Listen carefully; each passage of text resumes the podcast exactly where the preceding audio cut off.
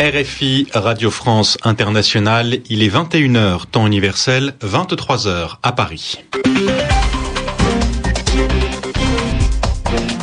Antoine Janton. Bonsoir et bienvenue dans cette nouvelle édition du journal en français facile, une édition présentée ce soir avec Thomas Billet. Bonsoir Antoine, bonsoir à tous. À la une de l'actualité, la réponse de Blaise Compaoré à la révolte de soldats au Burkina Faso. Le président du pays dissout le gouvernement, il le renvoie et il nomme un nouveau chef de l'armée. Une nouvelle journée de colère en Syrie, forte mobilisation de l'opposition dans plusieurs villes du pays. Des dizaines de milliers de personnes ont encore demandé des réformes. Au sommaire également l'annonce d'une réforme en Algérie, réforme de la Constitution, et puis des désaccords sur les moyens utilisés pour essayer de faire partir le colonel Kadhafi en Libye. Le journal en français facile. C'est un calme très précaire, très fragile qui règne ce soir à Ouagadougou. Il y avait encore des tirs dans les rues de la capitale du Burkina Faso en fin d'après-midi. La journée a été marquée par des pillages, des vols dans des magasins et aussi par le retour du président Blaise Compaoré. Il était parti dans son village natal la nuit dernière après une mutinerie. Des dizaines de soldats se sont révoltés. Ils réclamaient le paiement d'une prime, une somme d'argent donnée exceptionnellement. Une prime qui a fini par leur être versé ce matin, selon un officier.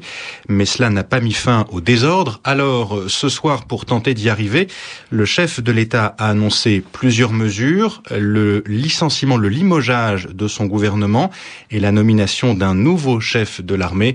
Nous devions en parler avec notre correspondant au Burkina Faso, Alpha Bari, mais nous avons quelques problèmes pour le joindre. Nous essaierons de l'appeler un peu plus tard dans le journal. Le président de l'Algérie l'Algérie a annoncé des réformes ce soir. Abdelatif Bouteflika veut amender la Constitution, autrement dit, il veut la modifier pour l'améliorer.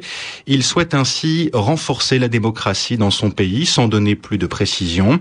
Il va demander à une commission, à un groupe d'experts, des gens qui connaissent bien le sujet, de travailler sur ce dossier. Il l'a dit lors d'un discours diffusé à la télévision. L'objectif est de répondre aux attentes, aux demandes de nombreux Algériens. Des réformes ont été annoncées en Syrie. Également, un nouveau gouvernement a été euh, nommé hier, jeudi. Pourtant, tout cela n'a pas calmé la colère de nombreux opposants. Ils étaient des dizaines de milliers à défiler ce vendredi dans plusieurs villes du pays, à Dera, à Latakié. Et pour la première fois depuis le début du mouvement de contestation, il y a un mois, à Damas, la capitale. Les manifestants venaient des banlieues de la ville. Ils ont essayé de se rendre dans le centre-ville, mais ils, en, ils en ont été empêchés par la police. D'importantes manifestations en Syrie, donc aujourd'hui de grands rassemblements également au Yémen. Là aussi, des dizaines de milliers d'opposants ont défilé. Ils ont encore demandé le départ immédiat du président Ali Abdallah Saleh. Nous venons d'arriver à joindre Alpha Bari au Burkina Faso, à Ouagadougou. Je le disais, Alpha, le président Blaise Compaoré a annoncé plusieurs mesures ce soir pour tenter de mettre fin à la mutinerie. Oui, il a le gouvernement. Donc, le gouvernement du Premier ministre Tertus Zongo est donc dissous. Euh, Zongo qui était en place depuis mai 2007. Ce sont les secrétaires généraux des ministères qui sont chargés d'expédier les affaires courantes en attendant la nomination d'un nouveau gouvernement. C'est la première fois depuis 20 ans que Blaise Compaoré se voit contraint de dissoudre un gouvernement. C'est la preuve que la crise est jugée suffisamment grave par le président burkinabé qui a procédé à deux changements majeurs au sein de l'armée.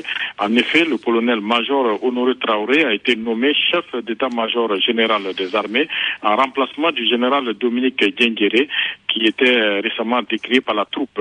Autre changement, le colonel Bourema Kieré qui prend la place du colonel Omer Bationo comme chef de corps de la garde présidentielle. Le colonel Kieré, ancien aide de camp de Blaise Compaoré, tout comme Honoré Traoré, est considéré comme assez proche de la troupe au sein de la garde présidentielle notamment. Durant toute la nuit dernière, c'est lui qui s'est employé à ramener à la raison les soldats mutinés. J'ajoute que les primes que réclament les mutins ont été payées cet après-midi aux militaires de la garde présidentielle. Résultat, on n'entend plus de coups de feu de leur côté, mais par contre, les tirs continuent ce soir dans et autour des autres camps de la ville où les fameuses primes n'ont toujours pas encore été versées. Alpha Barry, le correspondant de RFI au Burkina Faso, en direct de Ouagadougou. En Libye, les combats sont particulièrement violents ce soir à Misrata. Ils ont déjà fait au moins huit morts selon des médecins de cette ville portuaire. Ces affrontements opposent toujours les rebelles aux soldats fidèles au colonel Kadhafi. Le guide libyen dont le départ a de nouveau été demandé aujourd'hui par les dirigeants des trois principales puissances de la coalition internationale, les États-Unis, le Royaume-Uni et la France. Cette demande est soutenue par d'autres grands pays, par la Russie notamment. La Russie qui n'est toutefois pas d'accord avec la méthode utilisée. Elle ne veut pas de frappes aériennes qui ont continué aujourd'hui sur Sirte notamment. Elle souhaite que ce conflit se termine grâce à la diplomatie, autrement dit par des discussions, des négociations. C'est ce qu'a dit le ministre russe des Affaires étrangères, Sergei Lavrov, à Berlin après une réunion avec l'OTAN.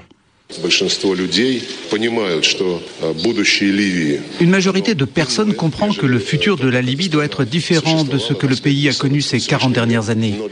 Mais pour définir ce futur, il serait plus efficace, au lieu de lancer des ultimatums de l'extérieur, d'inciter tous ceux qui veulent une nouvelle Libye à se mettre autour d'une table et à négocier, plutôt que de s'affronter à l'arme lourde. Cette situation met une grande partie de la population civile en danger et fait des victimes. Je n'ai pas de recette miracle et d'ailleurs je pense que personne n'en a. Mais je suis persuadé que les pays de la région doivent jouer un rôle de premier plan, à commencer par l'Union africaine, dont fait partie la Libye et un grand nombre de ses voisins. C'est une organisation qui comprend sans doute mieux que quiconque quelles pourront être les conséquences si l'on ne parvenait pas à régler la situation de manière pacifique. не удастся урегулировать мирным путем. Sergei Lavrov, le chef de la diplomatie russe, des propos recueillis par Anastasia Becchio. Son corps a été retrouvé dans une maison abandonnée de la ville de Gaza. L'Italien enlevé dans la bande de Gaza, un militant pacifiste, a été exécuté, tué par ses ravisseurs, des membres d'un groupe islamiste qui réclamait la libération de prisonniers. Des milliers de Croates ont conspué la décision du tribunal pénal international pour l'ex-Yougoslavie. Ces 4000 personnes environ ont exprimé bruyamment leur désaccord avec le verdict du TPI. Elles ont sifflé et crié pour protester contre la condamnation à de la prison ferme de deux anciens généraux, 24 ans pour Ante Gotovina, 18 pour Mladen Markac. Ils ont été reconnus coupables de crimes de guerre et de crimes contre l'humanité. C'était pendant la guerre de Croatie entre 1991 et 1995. Le rendez-vous de Wall Street. La bourse à New York, elle a fini la journée en hausse, plus 0,16% pour le Nasdaq et plus 0,46% pour le Dow Jones, Pierre-Yves Dugas. L'indice Dow Jones termine la semaine sur une hausse de 57 points, revient à 12 342 dans un volume de plus d'un milliard de titres sur le New York Stock Exchange. L'indice du marché Nasdaq avance de 4 points et finit à 2765. Le Nasdaq est handicapé par un plongeon de quelques 8% du cours de Google. Les profits trimestriels du géant du secteur Internet déçoivent ses actionnaires, même si, par ailleurs, les ventes de Google continuent de progresser fortement. À l'inverse de ce qui s'était produit la veille, des indicateurs économiques aux États-Unis ont été plutôt favorables aujourd'hui. L'indice préliminaire de la confiance des consommateurs pour le mois d'avril s'est repris. Par ailleurs, l'indice de l'activité manufacturière dans la région de New York a grimpé au mois d'avril. Par ailleurs, pour le cinquième mois consécutif, au mois de mars, l'indice de la production industrielle aux États-Unis a gagné du terrain. L'euro finit par être affecté par le regain de défiance à l'égard de la dette grecque et termine à 1,4424. L'or établit un nouveau record à 1488 dollars l'once, un gain d'un pour cent en réaction notamment à la hausse de l'inflation en Chine. Le baril de pétrole brut léger coté à New York grimpe de plus d'un pour cent et revient lui à plus de 110 dollars. Sur les autres marchés de matières premières, le contrat de coton perd 0,3%, le contrat de café gagne 2,1% et le contrat de cacao s'offre un gain de 3,7%. L'indice Dow Jones, je vous le rappelle, a grappillé 0,5% ce soir et l'indice du marché Nasdaq n'avance que de 0,2%, mais sur l'ensemble de la semaine, le Dow Jones a tout de même perdu 0,3% et le Nasdaq cette semaine cède 0,6%. À la bourse à New York avec Pierre-Yves Dugas. Merci d'avoir choisi RFI. Il est 23h10 à Paris.